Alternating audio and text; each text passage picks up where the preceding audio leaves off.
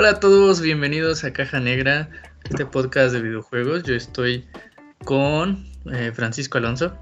Hola, mucho gusto. Hola, hola. Eh, bueno, yo me presento, para los que no me conocen, soy Lander.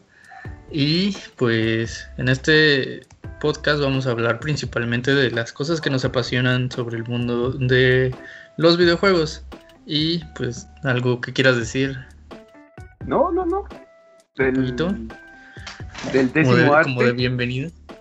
No, muchas gracias por escuchar nada más. Ok, pues sí, sean bienvenidos en, en, este espacio donde vamos a estar hablando precisamente de videojuegos, noticias, todo lo que se nos venga a la mente. Y pues hablando de eso, vamos a empezar con un, un, una noticia muy buena para todos los fans de Mass Effect, que yo estoy incluido ahí. ¿Tú, tú jugaste las... No, yo, o sea, yo tengo ganas Ajá. Del, del anuncio porque quiero probarlo. Ok, pues sí, fíjate que este fin de semana estuvieron anunciando que se va a hacer una remasterización de las tres primeras entregas que salieron este, para las generaciones ya antepasadas. Se, se escucha así como, como uy, hace, Uy. hace, hace 20 años que salió la Play 3. Fue, pues, creo que el primer Mass Effect, lo digo por el primero, que es el que tengo de referencia, que salió hace como... ya 10 tiene, años más. Ajá, como 13. Creo que fue es del 2007. Ajá. Y pues bueno, es para, para muchos que van a, o sea, muchos que ya lo jugaron, pues es buena noticia verlo ahora como porque le van a dar soporte para que corra a 4K. Es lo único que se ha medio aclarado, que va a salir tanto para compu, para PC, para Play 4 y Xbox One, como para las nuevas generaciones. Y pues va a llevar el nombre de Mass Effect Legacy Edition. Que por ahí está diciendo que, que se confundía un poco el nombre. Un poco. Pero no, sí se, va, sí. se va a tratar de la trilogía. Y este, pues, pues es buena noticia, ¿no? Porque mm, pues para los que todavía tenemos la, la generación actual, lo vamos a disfrutar. Y pues no va a incluir el Mass Effect Andrómeda, que es uno de los que decepcionó bastante. Y la otra buena noticia que, que, corre sobre Mass Effect Legacy Edition es que precisamente las personas que estuvieron trabajando originalmente en Mass Effect son los que se van a encargar de, de hacer esta, este, esta remasterización. Que no es un reboot, o sea, no van a hacer como de cero todo, sino que se va a tratar más como de un, unas nuevas texturas, ¿no? Y Ajá, todo lo que lleva. Porque, porque la década pasada, hace 30 años que salió la Play 3, la, la Xbox 360, Hace 40. ya, ya se siente, ya se sienten viejos. Digo, digo, no, no es que se vean así como, ay, es un juego de la Play 1, ¿no? Pero se sienten un poquito toscos. En comparación de, de los últimos de los últimos años de esa generación, por ejemplo, 2013, 2012. 2007 todavía se sentía muy fresca el- el- es la sexta generación o séptima es séptima, la séptima generación. Todavía se sentía como muy fresca y todavía se ve se ve muy tosca. Digo, no es que se vea fea, tampoco se ve horrible, ¿no? Pero se ve vieja. Sí, sí, de hecho es, es- el movimiento es muy pesado. Incluso yo cuando hace, o sea, cuando todavía tenía, ¿no? Cuando comparaba el 3 con el... Ajá. Sí, el 1 lo sentía muy lento. Me gustaba más el 1 porque todavía tenía hasta cierto punto un poquito de, de esa, de esa energía, de esa vibra de, de juego de rol. Ajá, eso te iba a decir, de que muchos, muchos se quejaron de, de que en el 3 ya no se siente como un juego de rol. Sí, y el, y el 3 es... Sí, o sea, el 3 ya se volvió más, este... Como No un te- Gears, pero sin locos. Sí, no, no te iba a decir aquí este un, un, un juego muy lineal, pero Ajá. sí lo era, a comparación de los dos anteriores.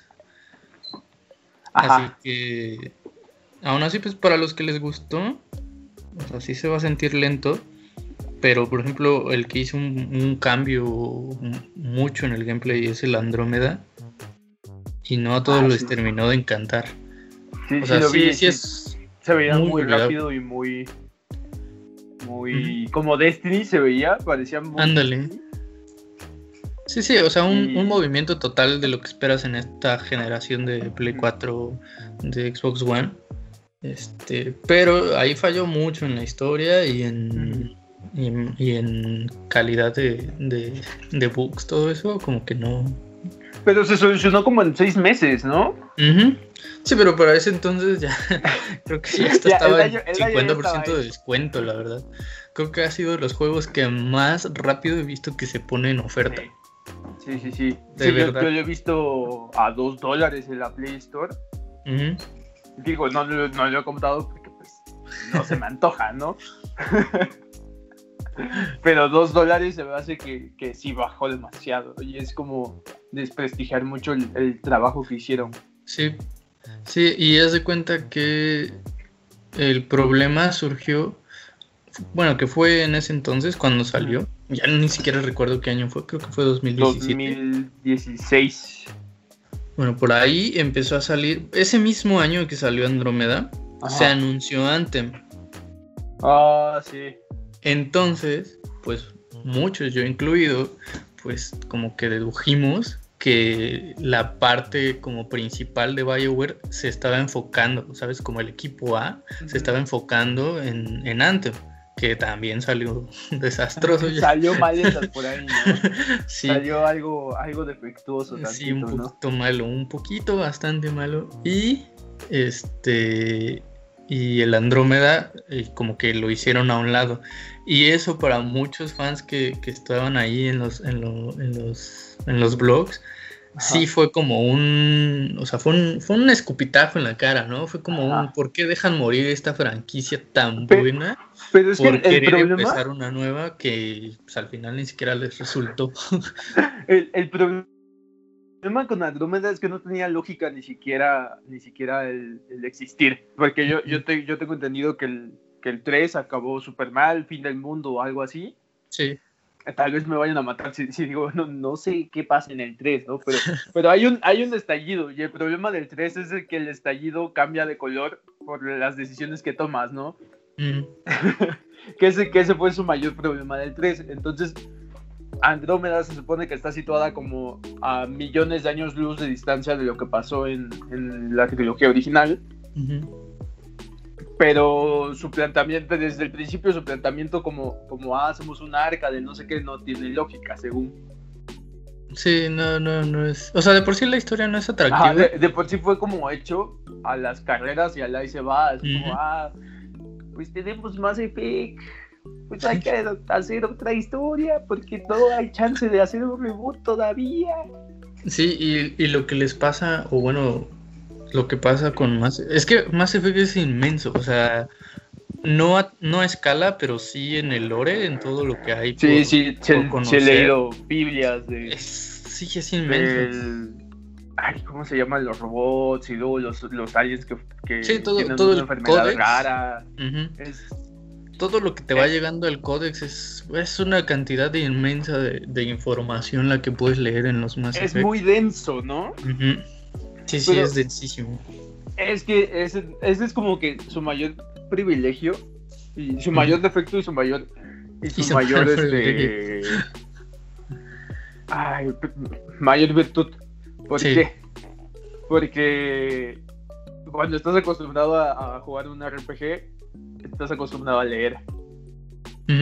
Estás acostumbrado a, pues no juegas mucho, lees mucho. Y esa es parte de, lo, de la diversión, porque vas leyendo y, vas leyendo cosas interesantes y dices, wow, pasa esto por esto, ¿no? Pero Mass Effect no se vendió como un RPG. Se vendió como un juego de acción en tercera persona. Entonces, para muchos el, el códex es como, ah, qué aburrido, es hora de leer, ¿no? Y por eso se fue como diluyendo esa parte del RPG. Y por eso en el 3. Sí, por eso en el 3 ya era otra cosa. Ajá porque quisieron expandir el, el público. Y eso es como que lo peor que puedes hacer, porque ya tienes un público que les encanta leer. como, Ay, sí, ya tenías un público fan de las otras dos entregas, que ya, era tu nicho y que le gustaba lo que hacías y fue como de, ah, vamos a cambiarlo todo.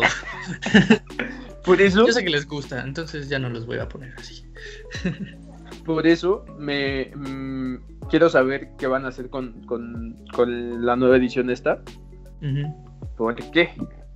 porque lo van a dejar así como está el sistema, con tantas diferencias del 1 al 2 al 3, porque sí se supone que hay, hay, una diferencia. O van a estandarizar todos los sistemas. Sí, sí, eso es bueno. entonces, cuando, cuando estandaricen todos los sistemas, ¿qué sistema van a ocupar? ¿El sistema fluido del 3? o el sistema tosco, lento, con mucho texto, mucho texto, Yoda, Yoda diciendo mucho texto. ¿Cuál les conviene más? Obviamente les conviene más el sistema de Sí, para mí que igual y los dejan tal cual, no los van a tocar porque el fan de Mass Effect es, es, de por sí ya está lastimado. Mi, yo, mi, yo, fan de Mass Effect todavía se, se está lamiendo las heridas de, de la Andrómeda. Entonces, todavía que me metan un. Ah, pues, ¿qué crees que va a ser el gameplay del 3 en los 3? Como que no. Sí, como que no va a ser bueno. Pero esperemos. De momento se sabe eso nada más. Aparte de que se van a. Como que es mucho trabajo estar haciendo todo. Pero no creo que el escalado les vaya a ayudar mucho. ¿Por qué? Porque ya pasaron 13 años desde el primero y se nota, se siente. Sí, se va. Hay, hay teles 4K, hay hay mucha, mucha gente que tiene una, una Play 4 Pro, tiene una tele 4K. Y ya, si te das cuenta, casi ya la mitad, un poquito menos, tiene una Play 4 Pro en vez de una, de una normal, original o un Slim, que es la que yo tengo. Entonces, cuando, cuando uno hace un escalado de, texturas con los archivos originales y todo, siempre va a haber un duplicado de archivo.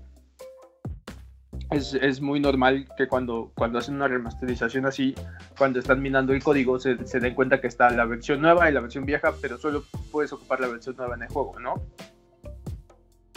Esto es muy fácil porque esto es muy, muy común porque al momento de estar construyendo los sistemas, muchas veces no pueden quitar la textura como tal y tienen nada más que reemplazarla y meterla y eso hace que el juego sea muy muy pesado. A comparación de cómo era, lo hacen más pesados de lo, lo que deberían. O si pueden quitar las, las texturas viejas e intercambiarlas, pero siempre hay como que fallos. Entonces, si no pueden reescalarlo nada más al 4K, tendrían que meter texturas nuevas.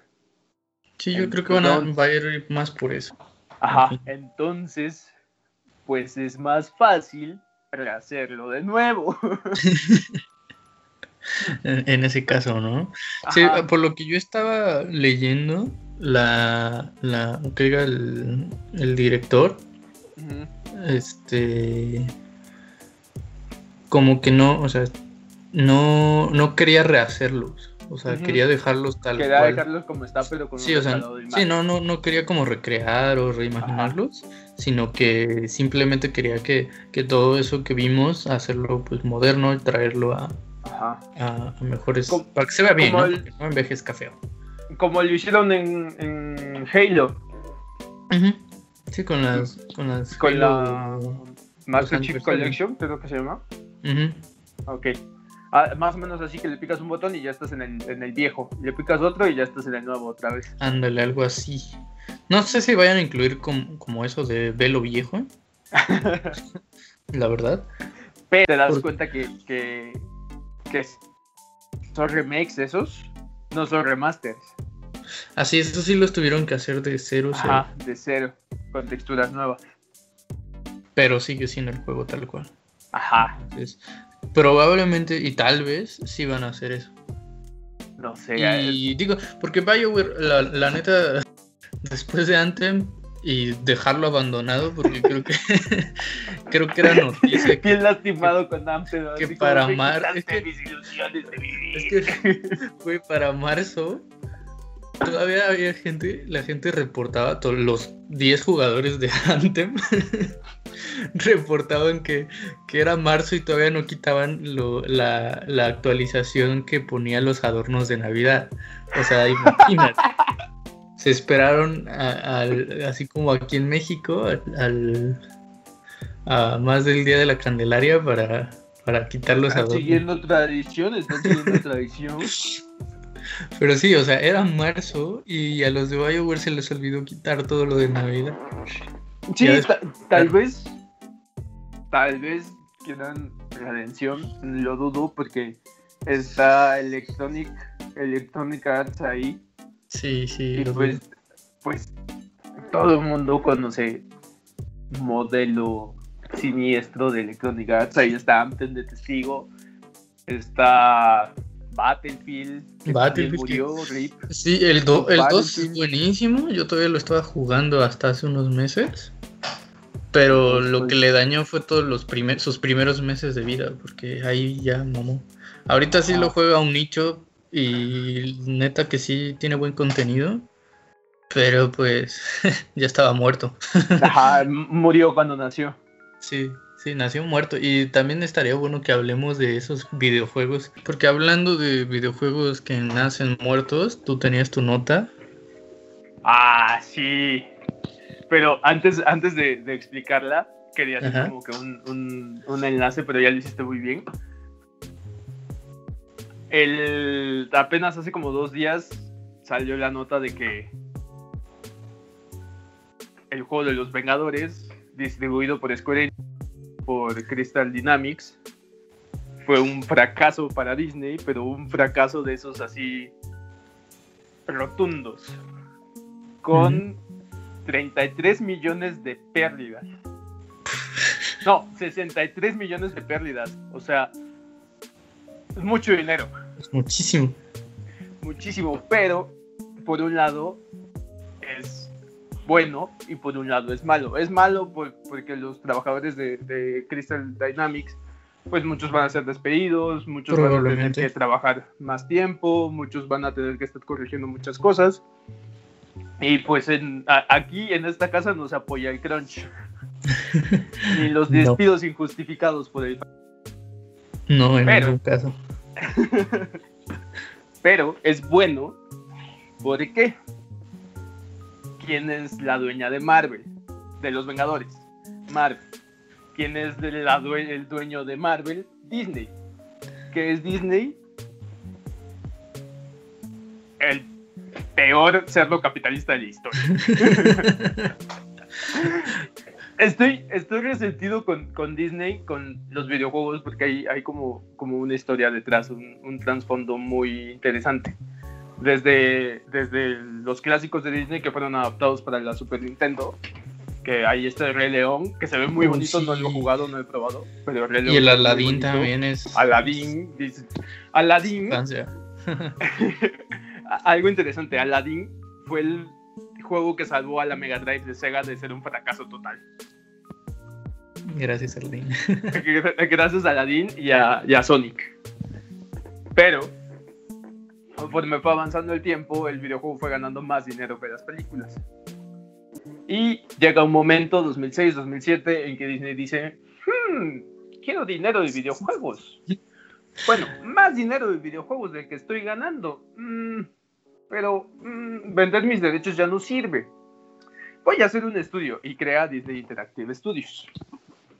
Bueno, Disney Interactive Studios era un, era un estudio mediano que se dividía en equipos muy pequeños para hacer juegos como los de Cars, los de películas, básicos, que no, no eran, no vendían mucho, pero tampoco es que se gastara mucho dinero en hacerse. Pero hay un equipo en, en el estudio de Disney que dicen, vamos a hacer algo original, se dividen, hacen un... No es una nueva, no es una nueva franquicia, pero está basado en, en, Mickey Mouse. ocupan la historia de Mickey Mouse antes de, ser uy, súper famoso. Y hacen algo súper interesante que se llama Epic Mickey. A mí me encantó Epic Mickey cuando lo jugué, creo que fue exclusivo para la Wii. Me lo acabé como 10 veces. Está muy chulo. Está muy bonito y tiene un, carisma así que dices, wow.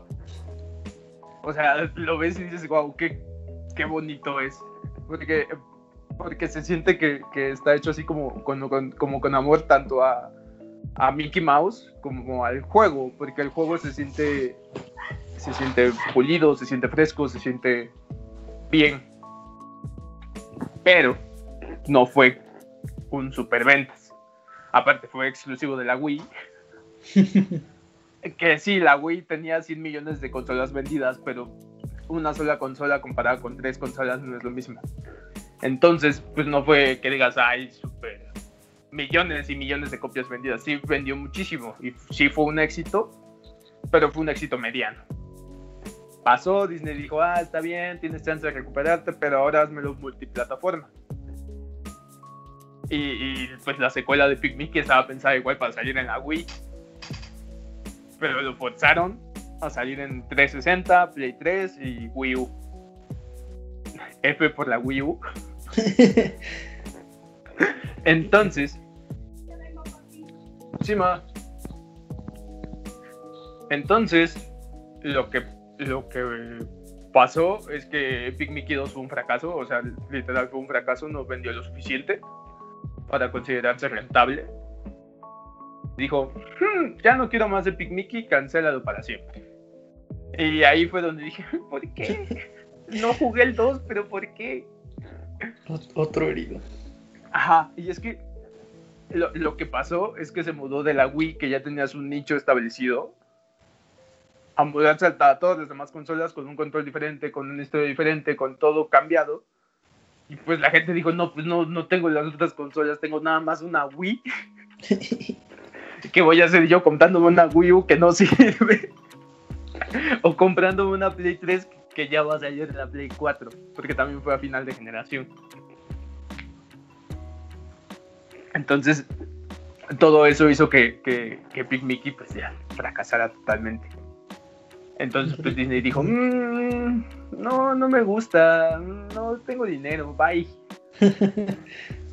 y pasó el tiempo, seguían haciendo juegos basados en, sus películas. Hubo un momento en que dejaron de hacerlo porque no, no tenían la capacidad, el, estudio no tenía la capacidad de hacer juegos a la altura. Y llegó alguien importante a la escena, que se llama Skylanders. Skylanders eran los, los juguetitos que ponías en un portal y se veían en la tele. Podías jugar con tu muñequito que compraste en la tiendita. Entonces Disney dijo, hmm, tengo un estudio y tengo una manufacturera de juguetes. ¿Qué puedo hacer con eso? Entonces inventaron Disney Infinity. Sí, Disney Infinity. Disney Infinity no, no tuve la, oportunidad de, probarlo, pero las figuras las, las, he visto y las he visto en persona, las, quise comprar una una vez. Ya, pero tenía juego. ¿Por qué? porque son muy bonitas. Están chidas, a mí me gustaron muy bonitas, están muy bien hechas, tienen un detalle muy bonito. Sobre y todo ese fue Star Wars. y ese fue el problema de Disney Infinity. Si tú comparas un muñequito de Disney Infinity con un amigo, o sea, hay un, un margen, un margen espantoso, o sea, literal los, los los amigos están hechos con las patas a comparación de un juego de un monito de Disney Infinity. Y entonces, esto salía muy caro, muy, muy caro. No tenían tanto margen de, de, ganancia. Y aparte, el, el, juego pues no vendió tanto. ¿Y qué dijo, qué dijo Disney al respecto? ¿Me, me puedes leer el pensamiento? dijo, mm, ya no nos alcanza a estar haciendo figuritas, cancelen. No solo lo cancelaron, cerró Disney Interactive Studios para siempre. y aparte empezó con su estrategia nueva. Dijo, mm, bueno, no nueva, resucitó su estrategia de los 90. ah, pues vamos a vender franquicias a estudios que sí sepan hacer videojuegos. De estos acuerdos, pues salió Star Wars Battlefront 1 y 2, Star Wars Jedi Fallen Order, Spider-Man. Bueno, en Spider-Man, ahí sí debo decir que no fue tanto que Disney dijera, sino que fue un acuerdo mutuo con Sony. Y el de Sony. Ajá. Y el último fue Los Vengadores con Square Enix, pero también vamos a decir, Square Enix no es, uy, la mejor la mejor distribuidora de videojuegos. Digo, la prefiero a Electronic Arts o Activision, pero tampoco es que digas, ay, daría la vida por ti, Square Enix. O, ay, confío mucho en tus juegos. Por ejemplo, en todos los que hacen Nomura. No, jamás, nunca nadie diría eso. Digo, eh, Square Enix tiene, tiene eso de de darle muchos reflectores a, Nomura y darle mucho trabajo a Uematsu, que es el compositor de Final Fantasy, y Nomura es el creador de la peor saga de la historia. Paréntesis. y el, el problema es, que Square Enix a, Crystal Dynamics no lo tiene como un estudio un estudio principal, lo tiene como un estudio secundario. Sí, o sea, eh, Crystal Dynamics hace, hace juegos muy buenos, por ejemplo Tomb Raider. Creo que jugué Rise of the Tomb Raider, es el 2, el 2 de la, de la nueva saga, y es muy bueno, es muy, muy, muy bonito visualmente y muy bueno jugablemente. Se juega muy bien, se juega mejor que Uncharted. Espero que no me asesinen por ahí, por decirlo, pero y a mí me gusta, me sigue gustando más Uncharted que. A mí también, a mí también me gusta más que los Tomb Raider actuales. Pero es. Pero. qué delicia jugar Tomb Raider. The Rise of the Tomb Raider. Se siente muy fluido, muy bonito. Digo, me encantó Uncharted 4, pero. Sí, tiene ahí sus defectillos. Cosa que también Tomb Raider. Bueno, el punto es que Crystal Dynamics no es tan apegado a Square Enix porque no es un estudio japonés que esté al lado de, la base de la compañía, por así decirlo. Entonces, no hay como tal un apoyo así que digas, ay, sí, Crystal Dynamics, ven, te hago una casita, ¿no? No. Y lo que pasa es que le, echan mucho la mano a, a, Crystal Dynamics por el fracaso que fue Tomb Raider 3 que no lo, no lo he jugado, algún día lo voy a jugar, está en 5 dólares en, en el store. Y, y esa presión de Disney fue la que, la que rompió todo. Hay, hay artículos donde dicen que, que Square Enix metió mucho la mano y presionó mucho Square Enix de que... Ay, me confundí Square Enix presionó mucho a, Crystal Dynamics de que hicieran un videojuego como servicio. ¿Por qué? Porque estaban siendo amenazados por Disney. Entonces hay, hay como ese conflicto de, de Crystal Dynamics que no habían hecho nunca un juego como servicio. Tenían muchísima experiencia haciendo juegos individuales. Tienen mucho talento para las historias y pues sí le estaban echando ganitas, ¿no? Hicieron muchísima investigación, tenían ahí a dos escritores de, de cómics. Tenieron, tuvieron al escritor de Kamala Khan en, como consultor y como guionista también creo. Y se nota que, que había esa intención de hacer algo bien, pero tenían un jefe muy mal, que es Disney. Y Disney dijo así como... Los tiene. Es que, es que fíjate que, es, suena interesante, o sea, la, la propuesta era interesante, o sea, los Vengadores pierden, se van y ya no existen. Y ahora la que tiene el control del mundo es una, es una corporación. O sea, suena una historia interesante suena una historia de los Vengadores. Sí. El problema es que dura siete horas la historia. Sí, que ahí solo es como repetir Eh, y que tampoco es muy asertivo ponerle columnas vertebrales a Hulk. Digo, no sé qué tan, qué tan realista sea, sea saltar de un, de un helicóptero cuando cajas van, van saliendo, ¿no? Como en un chat de 3, pero tampoco creo que sea muy realista que, que Hulk se esté cambiando la espina dorsal a cada 5 minutos, ¿no? Y ese fue el problema. Los títulos de los que bebió muchísimo el, los- el juego de los Vengadores fue Destiny Ujú. y Borderlands. Pero tanto en Destiny como en Borderlands el estar cambiando de equipamiento se siente bien. ¿Por qué? Porque Destiny, o sea, yo no veo un personaje de Destiny y digo, ah, mira, qué personaje tan carismático, se llama fulano de tal y es de Destiny, hace tal cosa. Pues no, jamás, jamás, jamás lo vas a hacer. ¿Por qué? Porque no, tienen identidad propia y van, van surgiendo por cómo el jugador los quiere moldear dependiendo del, del, del equipamiento que se encuentra en el juego. Igual Borderlands. Borderlands sí tienen mucha, mucho carisma, Sí, ya Pero no los- pero no los estás viendo. Ujú, Sí, da O igual. sea, tú, tú te puedes, tú te puedes equipar unas botas nivel 50, así lujosas, y no las vas a ver porque no te puedes ver los pies. Exacto. Solo afecta estadísticas y ya. Ajá, afecta al- al- las estadísticas, al, al cómo reacciona el juego a ti. Pero a un juego con personajes que ya están establecidos, que tienen un este tienen un canon que seguir, tienen una apariencia ya predeterminada, tienen muchos fans encima, porque ese es, ese es el problema de Marvel Avengers y de Disney. Que los Vengadores son la franquicia general de la cultura en general que ha vendido más. Es la película más taquillera de la historia.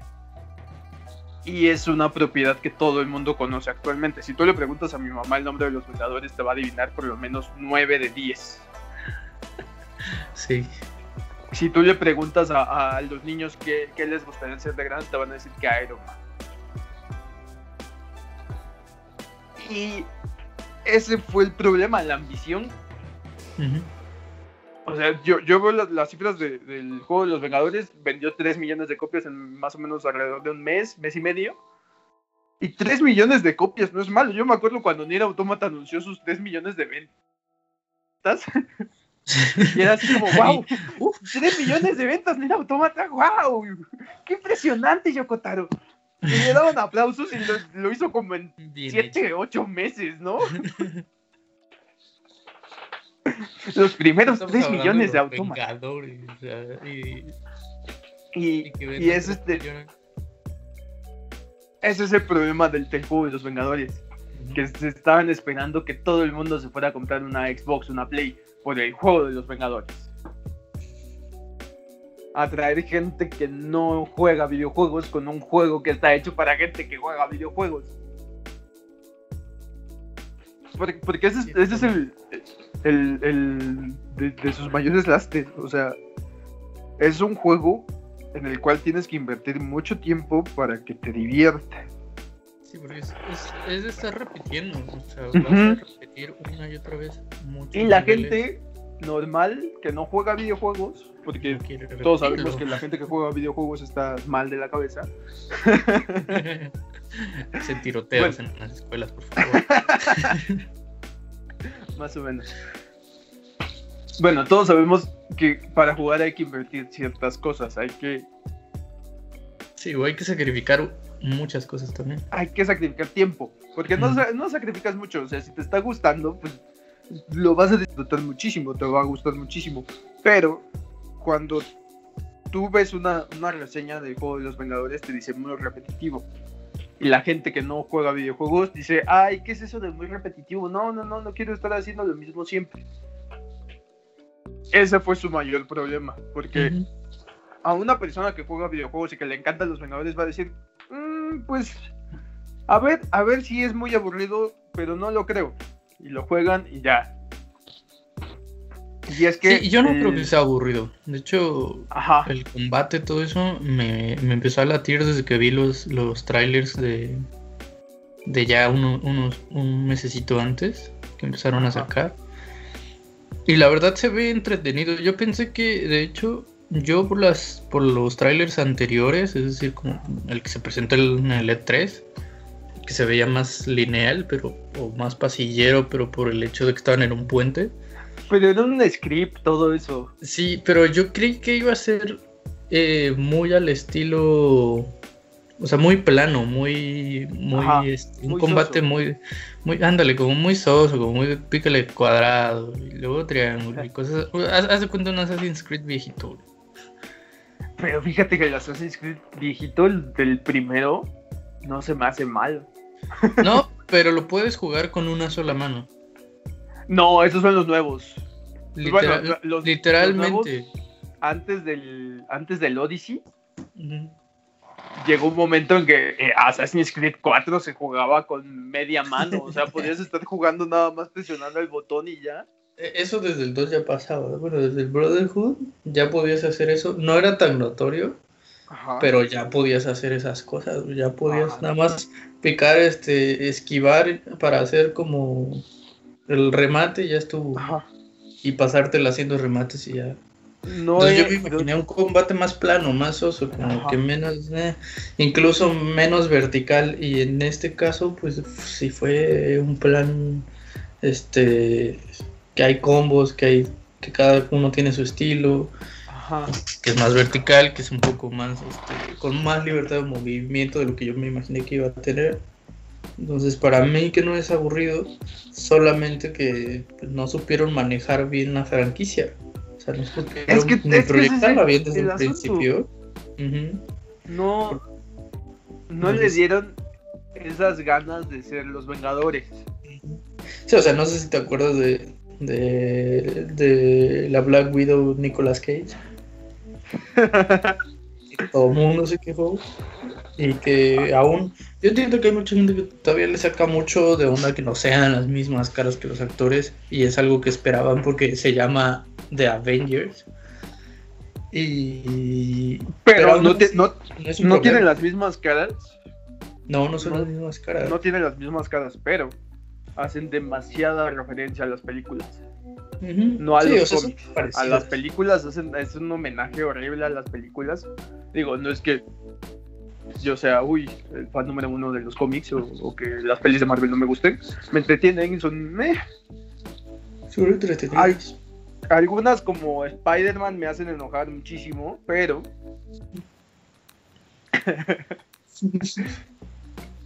pero son, son, son divertidas y cumplen su objetivo de, ah, pues vamos a ver una peli de dos horitas, a tenernos dos horitas y ya estuvo, ¿no? Tampoco es que tengan que ser 100% fieles a los cómics. Porque pues pues no, ya, ya demostraron que no hace falta fidelidad. Además, para tanto pinche cómic. ya no, sabes ni a cuál. No hace falta fidelidad para hacer la, la película más taquillera de la historia. Tampoco hace falta un buen guion para hacer la película más taquillera de la historia. Pero tienen cariño, porque tienen guiños al, a los cómics que dices, wow, esto yo lo leí por ejemplo, a mí mi, cómic favorito es, Superior Spider-Man de, Marvel, es mi cómic favorito de Marvel. Y ahorita que, intento leer algo nuevo y veo cómo masacran el cadáver de Superior Spider-Man, es así como... Mm, mejor no hagan guiños a mi personaje favorito, ¿no? y por eso no me gustan las películas de Spider-Man, porque es como, como que hacen guiños, pero no los hacen tan bien, pero a la vez pierden la identidad. Por ejemplo, el, videojuego de Spider-Man es la mejor película de Spider-Man de la historia. está bien hecho. Porque este es, muy bonito y se siente como que ese cariño, esa identidad de, mírenme, soy, soy Spider-Man. Y la peli de, de Spider-Man dicen, mírenme, soy una máquina que hace dinero. Uno de los Vengadores dice, mírenme, quiero dinero, dame dinero. Sí, uno de sus Compra trajecitos nuevos, por favor. No lo hicieron con amor y se nota, o sea, se ve el cinismo de, sí, ya que compraste el juego, ahora compra el pase de batalla para tener más skins. Venga. Exactamente. Y, yo siento que, Disney no aprendió de sus errores. Disney porque Disney es el que manda. ¿Eh? Ni lo hará, no. No, ni, lo va a hacer porque, bueno, no es que no lo vaya a hacer, es que va a dejar de dar, de dar franquicias de Square Enix y va a dejar apartado a los Vengadores mínimo unos 10 años. Sí, no como mínimo. Como mínimo 10 años sin juego de los Vengadores y todo el universo de, de videojuegos que tenía pensado hacer, jamás lo va a hacer de nuevo. Sí, ya ahorita ya reescribieron su estrategia para hacer otra cosa completamente distinta con las ya no meter ya no meter a los Vengadores de por medio en, el medio del videojuego. Y está bien, me alegra porque corporaciones malvadas consumen juegos independientes, por favor. sí, sí, por, por ese tipo de cosas, este, es que es mejor como jugar un indie que lo están haciendo con amor. Pero qué indie debes, debes, debes de ver, debes de ver también entre, entre indies y indies, hay, hay unos que no son indies indies, ¿eh? Sí, no, o sea, hay, hay indies trampa, por ejemplo, Super, Super Giant Games es estudio, independiente trampa. Porque tienen, tienen, el, tienen el apoyo de Epic. Tienen el apoyo de Nintendo. Y tienen el apoyo de Sony. Entonces, así que digas, uy, indies, indies, indies, no son mucho, ¿eh? Pero Super Giant Games hace juegos hermosos, no estoy diciendo que haga juegos malos. Invierten bien el dinero, el dinero que se, les paga, el dinero que ganan con creando cosas tan bonitas, lo invierten muy bien. Hades es ejemplo de que es un juego casi perfecto, con muchísimo cariño de por medio, muchísimo amor. Pero yo no dudaría en comprar Hades a un 80% de descuento porque siento que ya tienen demasiado dinero. Y aparte, te, digo, están siendo financiados tanto por Nintendo como Sony como Epic. Digo, hay de indies a indies. También está el, creador de Stardew Valley, que es él solito, no tuvo ningún apoyo cuando se quiso meter a, a Steam. Fue como, oye Steam, por favor, déjame meter mi juego, te doy el dinero de mi hipoteca. Y fue un éxito. Y está bien, porque ahora es mil millonario y se dedica nada más a seguir jugando el juego de la granjita, ¿no? Y, hay que tener como, ese ojo crítico, ¿no? Digo, está mucho eso de no lo compres y no lo apoyas, ¿no? Pero, pues, millones lo van a comprar. O sea, aunque tú digas, no, yo me niego el querer probarlo porque porque si, si lo compro les voy a decir que me gusta. Mm, sí, o sea, si, si compras algo que, que tú piensas que está mal, por ejemplo, el Star Wars, el Battlefront 2, que tuvo esos problemas de, las, de las cajitas con premio. Ándale. Mucha gente, mucha gente no lo compró, pero el 5 millones en un día es demasiado. Y te digo, aunque, aunque 10 digan, no, no le voy a comprar 5 millones, van a decir que sí. Sí, de hecho, algo parecido está pasando con, bueno, pasará con, con el Cyberpunk.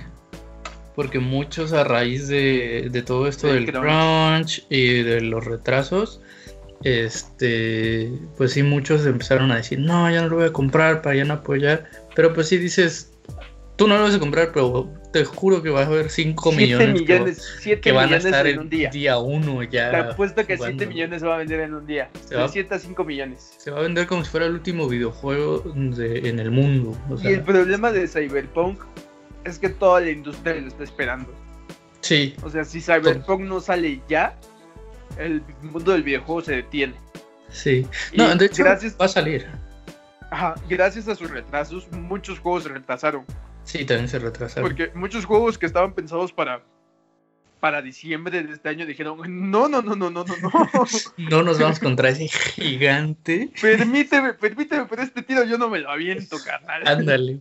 No, o sea, el único que tenía, que tuvo los pantalones en su momento para querer echarse el tiro fue Assassin's Creed Valhalla, los de Ubisoft, que dijeron así como de, como si no se fuera a estrenar, que probablemente ya lo sabían, Este, porque por ahí ya ya, se estaban tirando, se estaban tirando ahí, ahí como cositas, sí, ¿eh? Sí, sí, ya, ya había ahí como sus, ya parecía guerra de señoras ahí tirándose indirectas.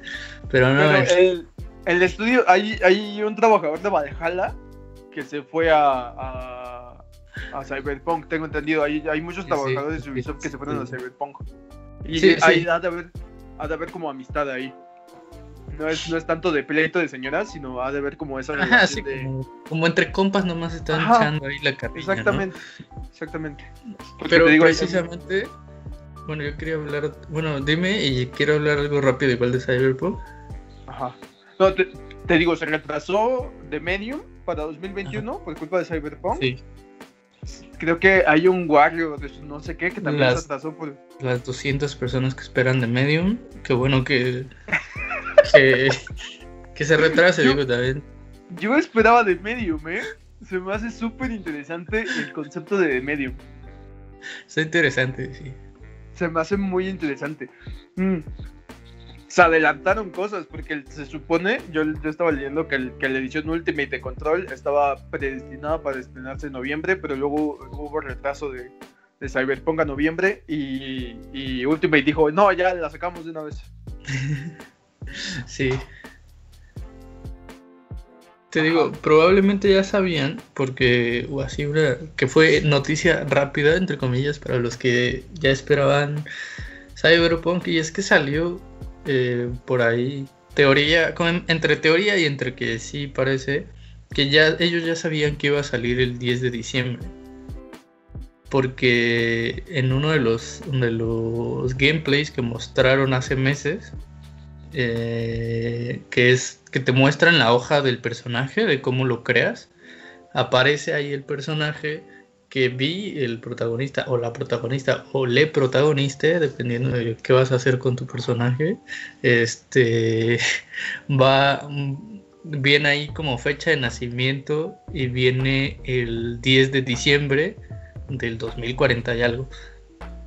Pero pues mucha mm. gente empezó a, a decirlo, empezó a o sea, es como mucha coincidencia que saliera ahí el 10 de diciembre.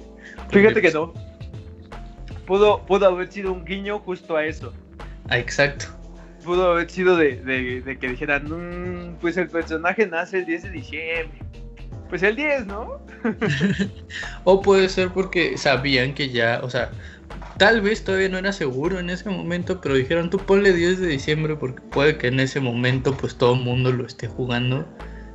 Y yo creo que es un poquito eso, ¿no? O sea, un poquito el, hacer que el personaje nazca ese mismo día, o sea, ese mismo día en el que tú lo estás Yo digo que desde el principio tenían pensado estrenarlo en, diciembre, porque ¿qué no ves que hay, hay, una foto que subieron en el 2017, creo, donde, donde dice, saldrá cuando esté listo, y está una, una esferita de Navidad? Sí, yo creo que ya estaba planeado. Sí. Y dijeron noviembre porque cuando cuando Es que noviembre es el mes bueno. Sí, y cuando en marzo lo retrasaron, pues como que todo el mundo empezó a entrar en pánico. Todos esperaban en marzo Cyberpunk, cuando lo retrasaron a septiembre.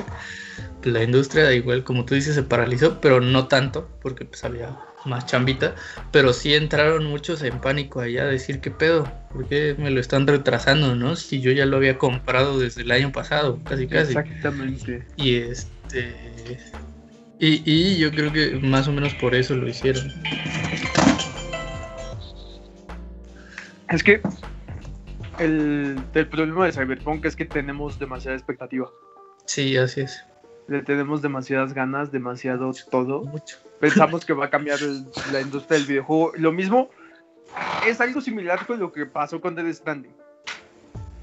Todo el mundo, el día del lanzamiento de Dead Stranding, incluido yo, porque yo lo compré el día del lanzamiento, estábamos ansiosos de que fuera una revolución. Cosa que no lo fue. Bendito Dios, le dimos el ego a Kojima. Pero lo mismo está pasando con Cyberpunk. Es como si no sale, qué va, a pasar de nosotros, ¿no? O sea, cuántos retrasos ya tiene. Y aparte está el tema eso del, crunch con sus trabajadores, o sea, literal están trabajando como esclavos, pero el problema del crunch en ese país, donde está siendo, siendo hecho en, en, Polonia. En Polonia es que ellos están súper orgullosos de desgastarse, de pudrirse la vida por crear Cyberpunk. Sí, es que hay son mentalidades. una cultura de trabajo muy diferente. Sí, son, son, son, creo que eh, aquí en Latinoamérica yo vi a muchos que sí estaban como de, ah, X, porque pues son, son situaciones que aquí y aquí se viven el día a día. O sea, el trabajar seis, seis días y hacer horas extras. Sí, sí, Pero el, pues, el problema es que ellos, ellos lo ven como con orgullo. O sea, nosotros decimos, pues ya ni pedo, nos toca, nos toca trabajar como esclavos. Sí, ¿no? Es que es eso, no comemos. Ajá, es eso, no comemos. Pero ellos es como, no, es que tiene que salir. Y, Ajá, y, tiene, y va a salir y por mis huevos va a salir. Entonces, y va a salir con 10 de calificación. Ajá. Eso Entonces están, están como, como muy metidos todos, o sea, porque no solo los, los presidentes, no, no, no, todo el equipo porque te digo, tiene una cultura de trabajo muy diferente. Cuando Obama dijo que, que el primer ministro de Polonia le dio una copia de Witcher 2, para ellos fue un orgullo. Yo supongo que, que todo, que, que, todo CD Projekt fue así como, mm, vamos a echarnos unas chilitas en honor a Obama, ¿no? Porque están muy orgullosos de lo que están haciendo y ese es su mayor problema. Que son muy patriotas, pero no llegan a ser como Estados Unidos. y, y ven al videojuego como, como lo que es, como lo que todos quisiéramos que todo el mundo lo viera, que es como un arte, como, como un medio en el que se transmiten cosas, como, como algo importante. Porque para ellos es uno de sus pilares culturales. En este momento, gracias a, a la saga de Witcher, en, en, Polonia se empiezan a hacer más videojuegos, se empiezan a traducir más videojuegos, se empieza a ver ya un pilar. Y hay gente que, que, que de pequeños dicen, ah, yo quiero diseñar videojuegos, como Cyber, como, como CD Projekt. Entonces está todo eso, todo ese peso cultural, literal, destruyéndole la vida a los trabajadores y todo el, todo el mundo acá de este lado de Estados Unidos se queja mucho. Polygon sacó un artículo de eso. Este, Eurogamer sacó una entrevista. Si te das cuenta, cuando ellos hablan, cuando los diseñadores, cuando la gente que hace trabajos muy pequeños hablan de eso, se les ve el orgullo. Se les ve las ganas de que esto salga adelante. Y de que salga ya, porque tiene que salir y va a ser el mejor videojuego de la historia. Y ese es un problema enorme, enorme, enorme, enorme, porque literal, o sea, no dudo que les estén pagando bien y no dudo que les no y que les van a dar bonos y les van a dar bonos y va a haber, mucho festejo y bla bla bla. No pero a qué precio o sea te estás destruyendo la vida por algo que va a aparecer tu nombre que 10 segundos. Sí. Y y digo, está bien, o sea, está bien porque no, ellos tienen este ese trabajo como de comunidad. Si el videojuego dice que es creado por CD Projekt, ellos estarían felices porque ellos son CD Projekt. Porque ya se ven como la entidad de CD Projekt. Y si, el juego dice Polonia, ellos dicen, ah, sí, qué orgullo, somos polacos, ¿no? Pero, ay, no sé, es que no veo ningún estudio japonés, americano o latinoamericano que está aplaudiendo porque lo exploten. Sí, creo que es muy distinto. Y por eso es diferente Cyberpunk. Sí, eso es lo que lo hace complicado, porque, o sea, en una industria en donde todo el mundo está sufriendo por eso, que llegue un güey, o sea, eh, es como un güey rarito, güey. Diga, no mames, está bien divertido hacer 10 horas de trabajo al día, carnal. O sea, sí, o sea, hay que imaginarlo como si estuviéramos en el salón de clases y hay 10 compañeros que ya están, o sea, ya están hasta la madre de hacer un chingo de tareas y que cuando el profe meta 20 tareas más, el güey anda aplaudiendo y, dando brincos de alegría y, diciendo, sí, hago más tareas, yo la hago, no hay problema. Quiero que me quede otras 3 horas en clase, profe, no hay problema, nos quedamos. Mientras todos están así como, ya, por favor. ese, es el, mayor problema. Por ejemplo, los trabajadores de Nintendo nunca han salido porque Nintendo tiene un, un, contrato de privacidad muy fuerte. No, es en serio, es en serio. Es en serio. Son como muy japonés imperial. ¿Has, este, ¿Sí conoces a, Toby Fox? No. El creador de Undertale. Ah, no, no, sí conozco Undertale, pero no, no lo sé. Bueno, Toby Fox hace música, o sea, es muy talentoso para hacer música. Ahí está, ahí está Undertale, tiene música hermosa. Fue contratado por Nintendo. Literalmente desapareció de redes sociales cuando empezó a trabajar con Nintendo. Te lo juro, o sea, de, la nada, así como, ¡ay, ya no estoy! y luego ya, ya, ya volvió cuando ya se había anunciado el trabajo que tenía con Nintendo. Entonces, sí, es como, como que eh, los únicos que se han quejado es el, Game Freak, los creadores de Pokémon, del, del, crunch, bueno, no crunch como tal, sino del, de las precarias condiciones. Digo, ¿qué te cuesta tú como Nintendo, tú como dueño de, de, Pokémon Company, darles tantitos billones a más gente para que trabajen en tu juego más vendido? Sí. Digo, tampoco es que Zelda lo, haya hecho un estudio de mil personas, ¿eh? Zelda también lo hizo un estudio pequeño. No, tampoco lo hizo nada más Onuma y, Shigeru, ¿no? Pero lo hizo un estudio bastante pequeño a comparación de, los estudios AAA normales. Mm. Y entonces no, quieren que se esparza información, por eso hacen estudios muy pequeños. Y esos estudios muy pequeños se tienen que Así los puedes tener un poquito más controlados. exactamente. Se te filtra menos la información. Se te filtra menos y como son poquitos, tienes que cargarles más la chamba. Sí, es un problema. Entonces, pero ellos no se pueden quejar porque tienen un contrato de privacidad que no les permite tener cuenta de Twitter. No, a lo mucho cuando terminen de hacer ese rollo es cuando ya pueden no, has, decir, pero has escuchado algún, algún trabajo el contrato. ah, no. No, y no lo vas a escuchar nunca. Quizás unos 10 años que se acabe el contrato de privacidad. Por eso, hasta que termine el contrato, o sea, ya que sean unos ancianos, entonces se van a estar quejando. es que, es que. No. No hay. Digo, muchos ven a Nintendo así como, ay, wow, qué bonito, no sé qué. A mí no me gustaría trabajar para Nintendo. Y menos en un Zelda, menos en un Mario, menos en un Metroid. No, creo que trabajar, o sea, realmente trabajar en este, en, dentro del desarrollo de videojuegos sí es para personas no sé. O sea, sí es pesado, es para personas que están acostumbrados a mucha carga de trabajo y mucha presión. Ajá, pero mucha presión cuando no eres el director. Porque, ah, la madre, ¿cómo he visto posts de, de Yokotaro echándose un ramen cuando los trabajadores están literalmente partiéndose la madre? De, de Kojima. no, no, Tomándole digo, a la comida. Exactamente. Yokotaro está, literalmente está en tres trabajos al mismo tiempo. Ahorita está en tres trabajos. Está en, en Nier Gestal, en, en la secuela de Nier Automata, y se rumora que está trabajando en Babylon's Falls como, como co-guionista, no como guionista principal. No, como co-director, no como director principal.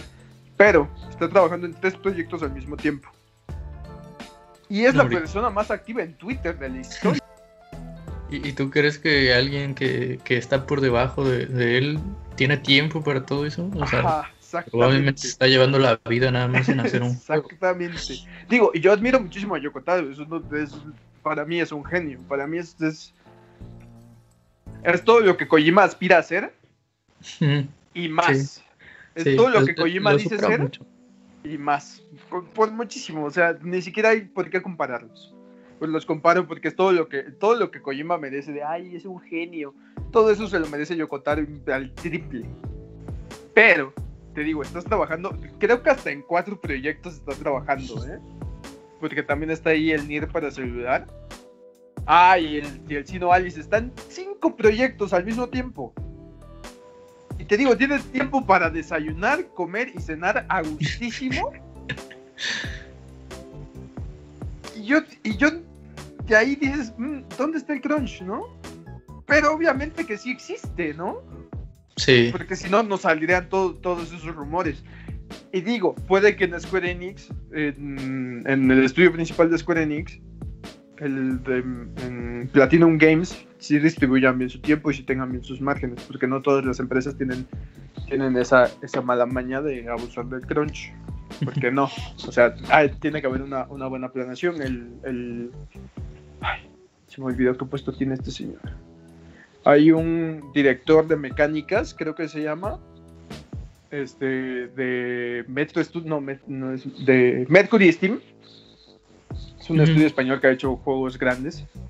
Dice, si tú tienes tu calendario bien y tienes estipuladas fechas para todo, o sea, para todo, para todo, o sea, literalmente para todo, y le das, mar le das mucho margen a, las personas, porque a fin, él, él lo dice, a fin de cuentas son tus amigos y no quieres pasar, pasarte, pasarte de lanza con ellos. Sí, con Entonces lo que, lo que haces es, te haces un calendario razonable, que tú platiques con esa persona y le digas, oye, ¿tú crees que puedas hacer esto en tres días? Y si te dice, no, lo puedo hacer en cuatro o cinco, ah, pues le doy seis. Entonces es, es, mucha comunicación. Obviamente no todas las empresas tienen, tienen ese chance de, de, tener personas con tanta calidad humana, porque tiene que ver mucho con la, con la calidad humana de tus trabajadores. Porque si un, un, director dice, ah, yo quiero que me hagan un escenario en dos días, ya. ya, es un mapa ahora. Ajá, eso es, eso, es, eso es abusar muchísimo y eso es no tener el, la, la, la, capacidad de dirigir. Y digo, tal vez yo Kotaro hace eso, ¿no? Así de, de, no, pues, pues, ¿qué pueden hacer en cinco días? No, pues esto, ah, tienen diez días para hacerlo, ¿no? Tal vez por eso está tan feliz comiéndose un ramen todos los días. Subiéndolo a Twitter. Subiéndolo a Twitter y a Instagram, ¿no? Y está bien, de eso se trata, de, de, no sufrir y de disfrutar tu trabajo. Sí, porque, sí. porque pues, pues trabajas para ganar, una, para ganar dinero y dos, porque te gusta, ¿no? Sí, porque eso, eso no es cualquier trabajo.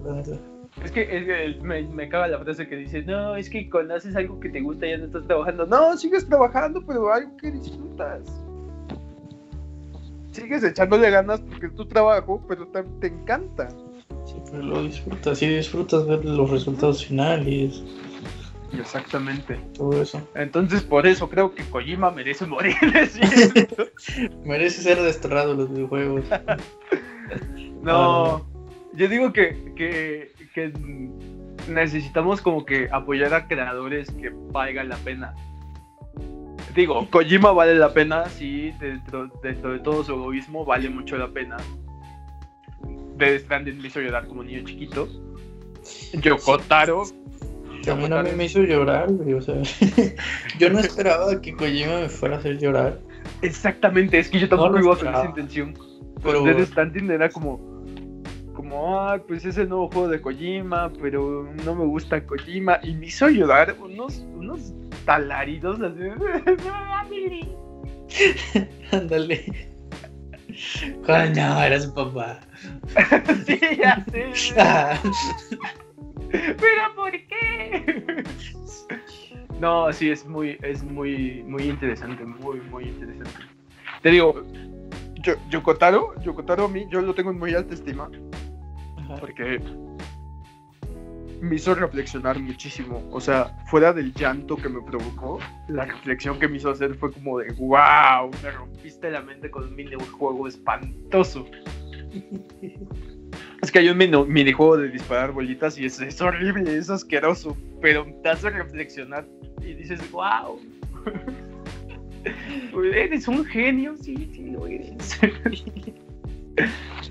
Te digo, yo por eso a, a Yokotaro y la saga Nier en general siento que, que, debería tener un poquito más de impulso. Con Nier Automata se, se redimieron bastante porque Platinum Games está, está involucrado y tuvieron mucho dinero y tuvieron apoyo de Square Enix y está súper bien. Digo, por, por, fin con Nier Automata pudo despegar Yokotaro y pudo como que cimentarse y decir, mírenme, te hago llorar. mira, mira mi bonita china en calzones. Te va a hacer llorar. mira cómo tu waifu te hace llorar. sí. Entonces. Por eso me encanta el, el, videojuego. O sea. Yo no le tenía tanta fe después de jugar Horizon Zero Dawn. Dije, todos los juegos son así de pretenciosos y vacíos. O sea, yo, tengo que decirlo, Horizon no lo terminé, no me terminó de convencer. Yo tampoco, yo tampoco. Porque llegó un momento, ya tenía como 30, 60 horas jugadas. Y un momento en que dije, no me está gustando la historia, no entiendo el propósito de hacer estas misiones, yo ya aquí lo dejo. Y lo mismo me pasó con, con, con The Last of Us. Paréntesis, historia de The Last of Us, mi relación con The Last of Us. Sí. Yo me acuerdo que yo, yo no tuve, yo no tuve la, la, séptima generación de consolas como tal, nada más jugué en la Wii, jugué Super Mario Galaxy 2, jugué Super Mario Galaxy, jugué muchísimas cosas en la Wii y en la 3DS igual jugué muchísimo, pero como tal nunca tuve una consola grande como una 360, una Play 3 y entonces yo me uní ya a, las, a las consolas con la Play 4, yo ya tenía como que a mí me gustaba mucho leer entonces yo empecé a leer de videojuegos y, y uno de mis escritores favoritos, de mis periodistas favoritos, este, José Altozano, una vez hizo una referencia a, a, a The Last of Us y dijo algo así como, como, ah, es como si fuera The Last of Us, pero bueno, ¿no? Y dije, hmm, ¿qué es The Last of Us? Y luego fui leyendo y leí muchísimas, muchísimas reviews y dije, ¿por qué dice que The Last of Us es malo y todos dicen que es muy bueno. Ya luego pues vi gameplays de The Last of Us y dije, wow, qué impresionante, wow, qué bonito, wow, quiero jugarlo, ¿no? Entonces pasó, yo crecí, llegó mi consola 2017 y yo lo que hice, había un, pack de esos de, super oferta y entonces era así como, como de, estaba de The Last of Us, Horizon, y, y Ratchet y Clank. Y el otro paquete era en otros juegos, ¿no? Pero no estaba de Last of Us. Estaba un chat 4, pero. Entonces yo dije, voy a comprarme este paquete porque viene de Last of Us y quiero, quiero tocar el mejor videojuego de la historia según todo el mundo. Entonces, cuando ya tuve la Play y estuve jugando Ratchet y Clank para acostumbrarme al control, luego jugué Horizon porque era el que más me llamaba la atención de los tres y al final dejé Horizon y dije, no, esto, esto es basura, o sea, no me está gustando, no le encuentro sentido, lo dejé. Y dije, voy a, voy a tocar el mejor videojuego de la historia y todo me siento listo. Y entonces jugué más cosas, ¿no? Porque estaba el, PC Plus, luego hay unos descuentazos así de, de a dólar los juegos y jugué muchísimo. Y dije, wow, bueno, ya conozco, ya sé ocupar el control, ya, ya puedo hacer algo bien. Y jugué de Last of Us y me pareció horrible. o sea, me pareció algo que no valía la pena tanto 10. O sea, yo, yo venía con, ese hype, con esas ganas así de, wow, el, mejor videojuego. Sí, o sea, tenías la expectativa de... Tenía unas expectativas altísimas del juego pero altísimas, altísimas, altísimas. Hasta una, una de, mis, de mis mejores amigas que no juega videojuegos me dijo es que The Last of Us es, el mejor videojuego de la historia. Y yo dije, ¿cómo sabes eso? ¿no? Me dijo, no, es que a mí me encanta ese juego. O sea, yo no juego, pero me encanta The Last of Us. Y yo dije, mmm, interesante, ¿no? Entonces, yo dije, wow, voy a probarlo. Me pareció tosco, me pareció repetitivo, me pareció muy lineal, pero lineal en el mal sentido, porque hay juegos lineales que son súper buenos, pero me pareció lineal así como, mm, no quiero seguir jugando. Y me obligué a jugarlo, me obligué a jugarlo, o sea, hubo un momento el, cuando, cuando el niñito, el niñito que lo muerden se muere, en que dije, ya no quiero seguir jugando, esta cosa es aburridísima, su historia no me está interesando nada. Y todos me decían así como, no, tienes que jugarlo, es cultura general, así que te dije, bueno, pues ya que... Más porque sí, por, acabarlo. Ajá. Y lo acabé sin ganas de volverlo a tocar jamás en mi vida. Así con, con, con una apatía, así que dices, neta, esto es el videojuego, este es el mejor videojuego de la historia. No quiero saber nada más del videojuego, dije yo. O sea, en mi mente yo dije así como, ya no quiero tocar un juego prestigioso como esto, no quiero volver a tocar algo que digan, que todo el mundo diga que es súper bueno. Buenísimo. Y, ajá, todo el mundo es buenísimo. Ay, es que no le entendiste. ¿no? a mí me gusta. Yo, no creo que sea, igual el mejor juego del mundo de los videojuegos y de toda la vida. No. Por mucho hay otros que lo superan. Puedo entender por qué te gusta. O sea, si me pongo en tus zapatos y digo, sí puedo entender por qué te gusta.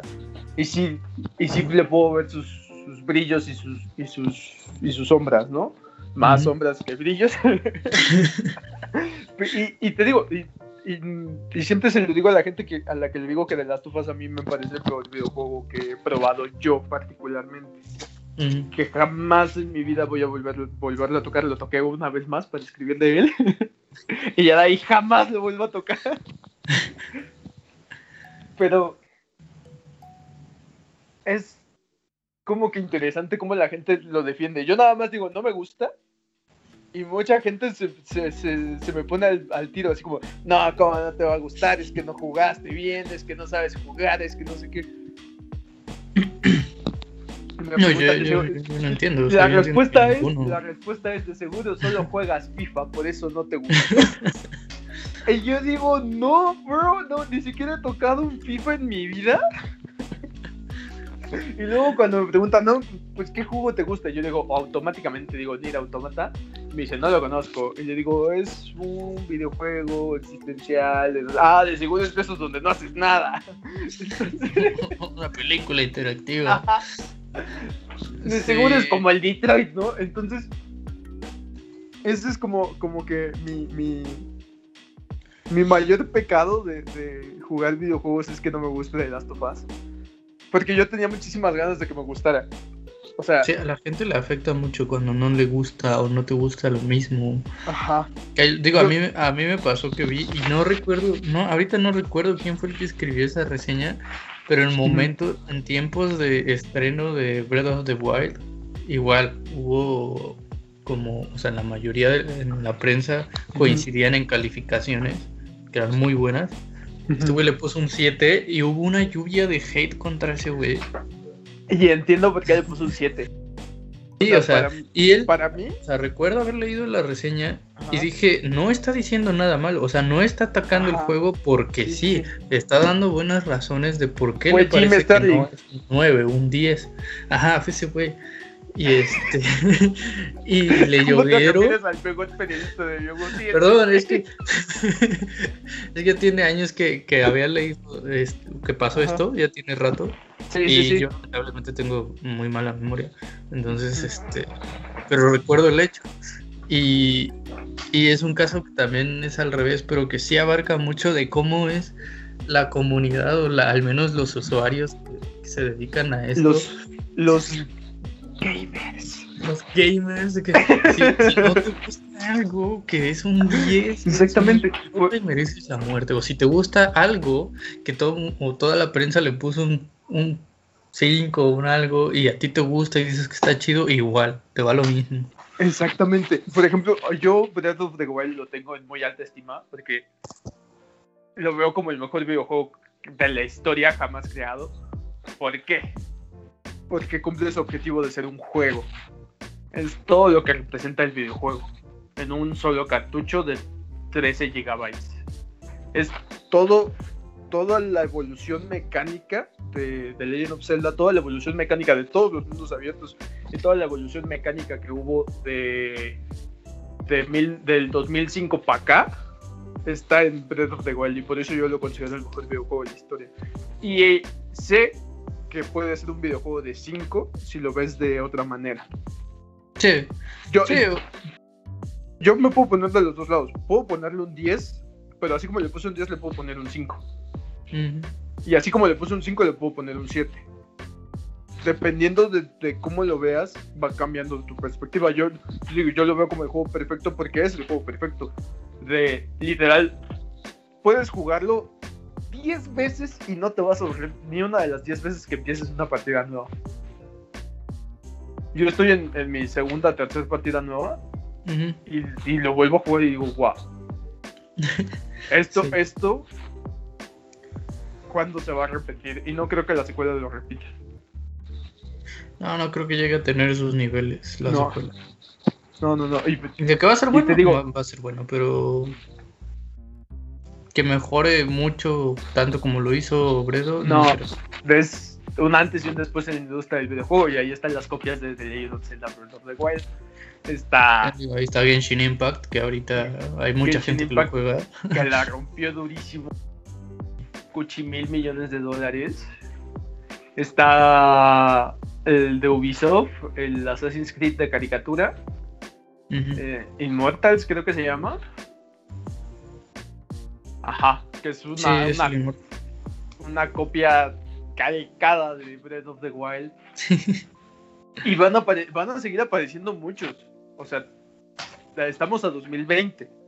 Tenemos que recordar el ciclo de trabajo del videojuego es aproximadamente entre 3, 4 años. Sí, y ya más o menos están- va, ¿eh? Están saliendo los primeros, que son los de 3 años, que son los más rápidos que van a salir. Y de ahí vienen los de 4. Y luego los de 5, que yo digo que entre 4 y 5 años de desarrollo va a haber un boom de Breath of the Wild. Que es donde va a salir la secuela. Sí, ya para las nuevas generaciones. Exactamente. De Porque, hecho, ajá. porque el, el desempeño que tuvo Genshin Impact va a generar un boom de, de, de juegos gacha, creo que se les llama, Ujú. Con temática de Breath of the Wild.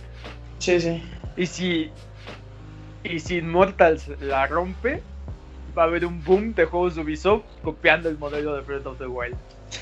te, lo, te, lo, te lo aseguro, o sea, te, te apuesto mi dedo meñique a que si Immortals Phoenix Rising es un éxito en ventas, va a haber un Immortals Phoenix, Phoenix Rising 2. Va a haber un, un juego de, de la mitología egipcia con el mismo estilo de Immortals para el año siguiente y Ubisoft va a explotar esa, esa fórmula mil veces. Sí. Sí, digo, ya con lo que hicieron con el Immortals, ya se ve muy a lo. Queremos empezar a hacer cositas así. Ajá. Y ya van a tener un, un, un cimiento firme. Immortals ya va a ser una propiedad que digas, oh, wow, es, el- es el Immortals, el 1 Sí, está muy el bueno. Immortals, el Immortal 2, el Immortal. Sí. Ajá, exactamente. O, ah, no, mira, ahora está en egipcio. Oh, mira, ahora Sí, está. ahora está en- con los dioses egiptos, ahora está Ah, con los ahora está con chinos. los dioses mayas. Oh, mira, ¿a quién te recuerda? Entonces, Pero sí, sí, sí se ve muy, muy Breath of the Wild ese Immortal. sí, bastante, bastante, bastante. Ay, Para que lo Es- chequen. Pues sale el 3 de diciembre, ¿no? Sí, me parece que sí, es que no se Ah, retrasa por. candidato a pelear contra Cyberpunk. Sí. Pues que, bueno, es que, es que Yubi ya creo que tiene estreno por mes, entonces es imposible que, que no Ah, se que enfrentara retrase, contra ¿no? Cyberpunk. O sea, ya retrasarlo sería retrasar un montón de juegos. Que bueno, de, de por sí ya retrasaron el, el Far Cry 6, que qué bueno porque sí se ha visto muy... Pero es que Far Cry desde el 3 no tiene chiste. Ajá, se ha visto muy repetitivo desde el 3. O sea, el 4 era una copia del 3, pero en otro lugar. Bueno, el que 5 también pues ya que le quería variar. Valhalla se ve una copia de Odyssey, Ándale. de Odyssey, y Odyssey es una copia de Origins. Entonces, Origins según que es original, por el cambio de control, hay un reboot, y bla bla bla bla bla. O sea, lo único que hicieron fue no copiarse de sus propios juegos y ya. Ujú, Pero se copiaron del- de la saga Souls y God of War.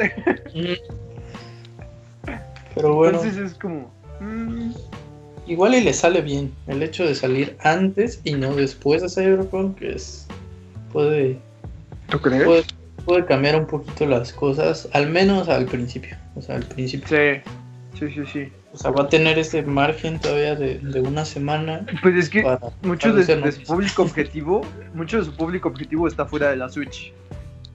Porque mucho de su público objetivo es gente que no tuvo para el Breath of the Wild. Y Sí. que no piensa comprarte una consola carísima quiere sobre precio. Por ejemplo, a mí yo, yo lo quedaría porque saliera algo como, pero así bien bonito de como un Animal Crossing, pero para no Switch, porque si yo me fuera a comprar una Switch solo sería para el Animal Crossing. ¿Sí? ¿Tanto te mueve? Me gusta mucho, güey. Me gusta mucho y, y, bueno, tanto eso como Bredo sería lo, lo, que más me llama la atención de... Yo, yo me compré una Switch por el, por el Mario. A mí Mario, yo soy un vendido de Mario. O sea... Está, está entretenido, sí, pero no sé por qué me llamaba más. Los Marios para mí son otra onda, o sea, no... no... Son muy divertidos no podría yo comprarme una consola sin que supiera que va a salir un Mario, ¿sabes? así, así una, una, por ejemplo, la Switch, yo no me lo hubiera comprado hasta que saliera el Mario, el Mario Odyssey. Y está súper entretenido ese es muy divertido, mecánicamente es delicioso. Además, te ves ver Mario con ponchito y sombrero, güey, se ve chido. se ve bien 10 de 10 por ese, por ese ponchito te digo, te digo, el, el, el, Breath of the Wild también fue como que gran parte del por qué me compré la Switch. Pero Breath of the Wild me lo compré seis meses después de la Switch, en mi cumpleaños. Y fue como, cuando, cuando jugué Breath of the Wild dije, wow. O sea, dije, es... ¿Esto la historia? y Animal Crossing también lo tengo. Animal Crossing lo, lo jugué. Y lo jugué 60, 70 horas y ya. ese, es, ese, es, el problema ah. de Animal Crossing. Quiero. que lo dejas de jugar y ya te olvidas de él. Sí, no, no es tan. No, no genera esa adicción, entonces. Sí, sí genera, sí genera. Los primeros días, el primer enganche, así de haz tu casa, haz esto, haz lo otro, ven para aquí, ven para acá. Pero llega un momento en que lo empiezas a ver como un trabajo. Y es ahí donde pierde el chiste. Ya. Así de, ah, hoy toca ver porque me van a dar mi recompensa y si no, pues se me va a ir la del día de hoy. Entonces, sí, es muy bueno, es muy bueno, pero llegan más juegos que jugar y dices, mm, pues voy a tener que quitarle el cartucho, ¿no? O sea, es, sacrificable. Ajá, exactamente. Por eso yo diría, propongo que sea en digital la compra, porque en físico Mm, pues está ahí y lo tienes que estar sacando y metiendo todo el tiempo. Ok, ok. Entonces ya en digital es así como, ah, pues ya voy, a jugar, ¿no? Ya no hay ese trámite. Bueno, yo creo que vamos a terminar aquí el primer capitulazo. Órale que nos tardamos y ya este el siguiente capítulo estaremos hablando ahora sí de las nuevas generaciones. De las nuevas Porque ahorita, ahorita, al día de hoy ya estamos como a dos de que se estrene o que sea el lanzamiento oficial del, del, Xbox Series el 6. Mañana. Mañana, mañana. Mañana. Ándale. Sí, mañana. Y estamos a tres días de del Play 5. Entonces, pues vamos a ver en esa semanita eh, de la gente que lo compre, a ver qué más hay que puedan aportar de lo que ya hayan dicho y pues lo, discutimos. Ahora, me parece buena idea. Pues bueno, entonces muchas gracias por escucharnos. Yo soy Lander, conmigo Francisco Aloncito. Yo soy Francisco Taco. el, taquito, este, en, en, mis redes, bueno, nada más voy a dar Twitter, estoy como arroba Lander y yo como Taquito TRX. Bueno. ¿En todo? ¿En todos lados? Sí, buenos tuitazos por ahí. Así que este, ahí nos vemos y pues la siguiente semana volvemos a, aquí a, Caja Negra. Gracias. Gracias por escuchar. Gloria a la humanidad.